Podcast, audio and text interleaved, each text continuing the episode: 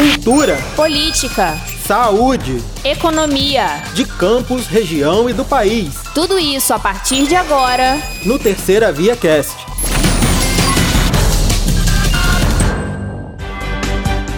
Olá, eu sou a Gabriela Lessa. E eu sou o Thiago Gomes. Você está ouvindo a estreia do Terceira Via Cast, com o um resumo das principais notícias do site Terceira Via, que aconteceram no dia 9 de fevereiro de 2022.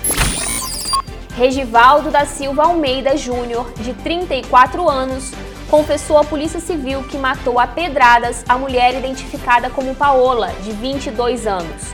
O corpo dela foi encontrado em uma casa abandonada na noite de terça-feira, dia 8 de fevereiro, na Avenida Arthur Bernardes, no bairro Alphaville, em Campos. Por falta de flagrante, ele foi liberado, mas a polícia já pediu à justiça a expedição de um mandado de prisão. A delegada Natália Patrão, da 134 Delegacia de Polícia, onde o caso é investigado, disse que, em depoimento, Regivaldo alegou que o motivo do crime teria sido traição. A vítima tinha dois filhos.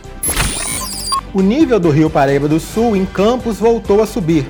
Segundo medição feita pela Defesa Civil, de meia-noite até as 17 horas desta quarta-feira, a elevação foi de 71 centímetros, atingindo a cota de 9 metros e 19 centímetros. As fortes chuvas que nos últimos dias vêm atingindo Campos e os afluentes do Rio Paraíba do Sul, como o Rio Pomba e o Rio Muriaé, também preocupam as autoridades do município. A Defesa Civil dirige atenção especial à localidade de Três Vendas e estuda medidas de proteção aos moradores por causa da possibilidade das águas do rio Muriaé atingirem a BR-356 e também as residências de cerca de 4 mil pessoas. A advogada Nayara Acha Prestes, que foi baleada pelo cliente Diego Dourado no dia 26 de janeiro, teve alta hospitalar. Nayara fez um agradecimento especial na rede social à equipe médica que cuidou dela. De acordo com a advogada, a tentativa de homicídio teria sido motivada pela recusa de Diego em pagar honorários de 160 mil reais relativos a uma ação de inventário. O cliente tentou revogar a procuração, mas a advogada solicitou judicialmente que o valor referente ao trabalho dela fosse pago, o que teria deixado o cliente furioso. O rio Muriaé transbordou novamente no município de Itaperuna, no noroeste fluminense. De acordo com a Defesa Civil, o rio estava em 4 metros e 26 centímetros no fim da tarde, sendo que o nível de transbordamento é de 4 metros. O acumulado de chuva nas últimas 24 horas ultrapassou os 100 milímetros. Com a força da água, uma ponte da estrada do Bambuí, na zona rural do município, caiu.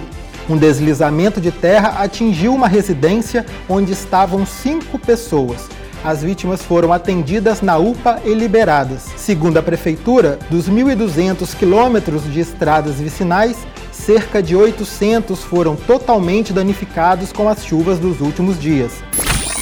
O campista Vitinho Maciel, de apenas 13 anos, foi o campeão da categoria até 24 anos da Copa Internacional de Kitesurf, que aconteceu no último fim de semana em Araruama.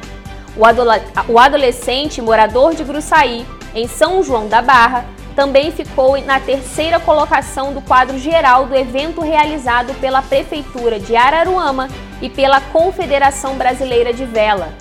O campeonato contou com mais de 100 atletas do Brasil e do exterior. Vitinho já coleciona vitórias na carreira, que começou muito cedo, aos 8 anos.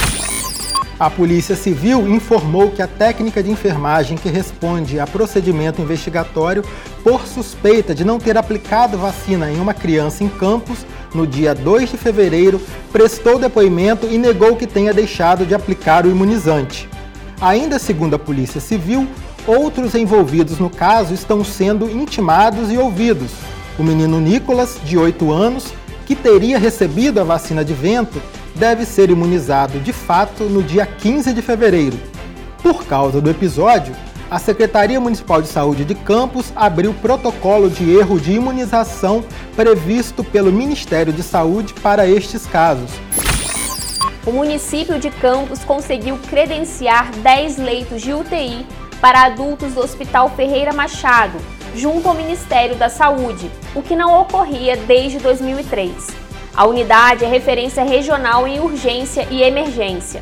No total, serão 30 novos leitos no município, incluindo os hospitais da rede contratualizada.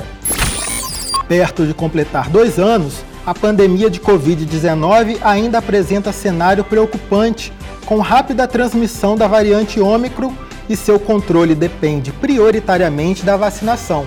A avaliação é de pesquisadores do Observatório Covid-19 da Fundação Oswaldo Cruz, a Fiocruz.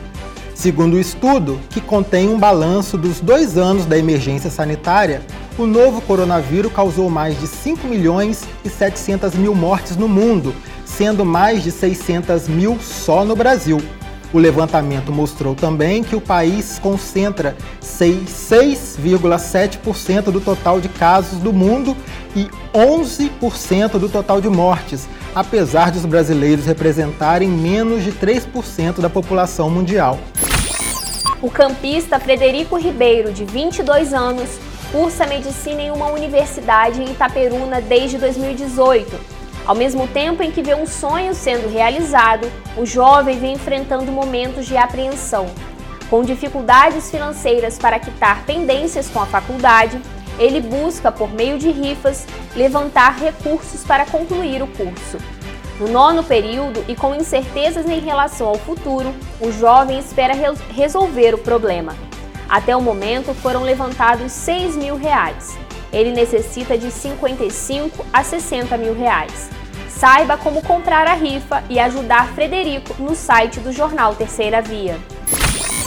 O ex-deputado federal Marco Antônio Cabral foi condenado em segunda instância pela Justiça Federal por improbidade administrativa por ter feito visitas irregulares ao pai, o ex-governador do Rio de Janeiro, Sérgio Cabral, quando estava preso em Bangu 8. De acordo com a denúncia, o ex-deputado utilizou indevidamente a prerrogativa parlamentar para realizar as visitas extraordinárias de cunho privado ao pai, em desacordo com a resolução da Secretaria de Administração Penitenciária. Quer saber mais detalhes sobre estas e outras notícias? Acesse o nosso site jornalterceiravia.com.br e também as nossas redes sociais. Te esperamos aqui para o próximo Terceira Via Cast. Fique sempre muito bem informado com a gente.